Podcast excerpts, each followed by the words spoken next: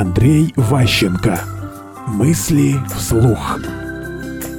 Баланс фрустрации и энергии. Наше воспитание, наша практика, наш опыт, они очень долго находятся в разрыве между собой.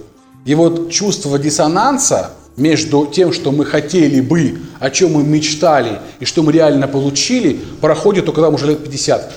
Тогда у вас уже какой-то баланс существует. Поэтому вот на самом деле, чем сильнее ваше чувство дискомфорта, вот, допустим, взял какой-то проект, а можно было лучше, у вас остается энергия и желание совершенствоваться. А если вы после проекта говорите, вау, я герой, все вообще охренеть, лучше меня никого нету, вы себе потенциал закрыли для развития.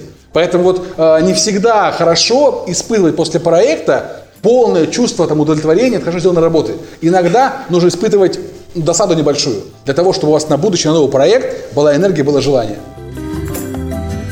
Мысли вслух. Слушайте новые выпуски и ищите аудиокниги Андрея Ващенко на Литресе.